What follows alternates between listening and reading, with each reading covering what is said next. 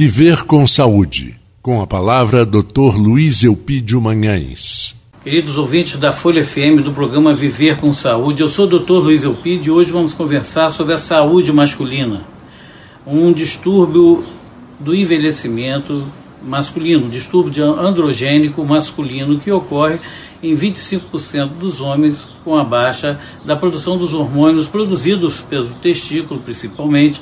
chamada testosterona, que pode ocorrer exatamente com a idade, gradativamente, onde um homem sente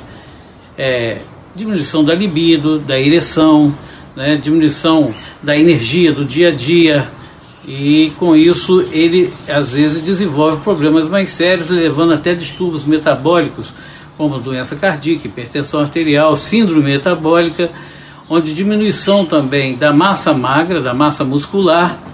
e também aumento da massa do, da víscera, da massa gordurosa em volta das vísceras e fazendo com que o homem adquira a síndrome metabólica e outros distúrbios é, no seu dia a dia. Então é fundamental que o homem faça sua reposição hormonal a partir dos 40 anos, se necessário, antes, lógico, deve fazer uma série de exames para dosar seus hormônios, ver se estão diminuídos no organismo. A principal causa natural é esta, mas existem outras causas do chamado hipogonadismo, que é a diminuição da testosterona, que varia desde pacientes com insuficiência renal crônica,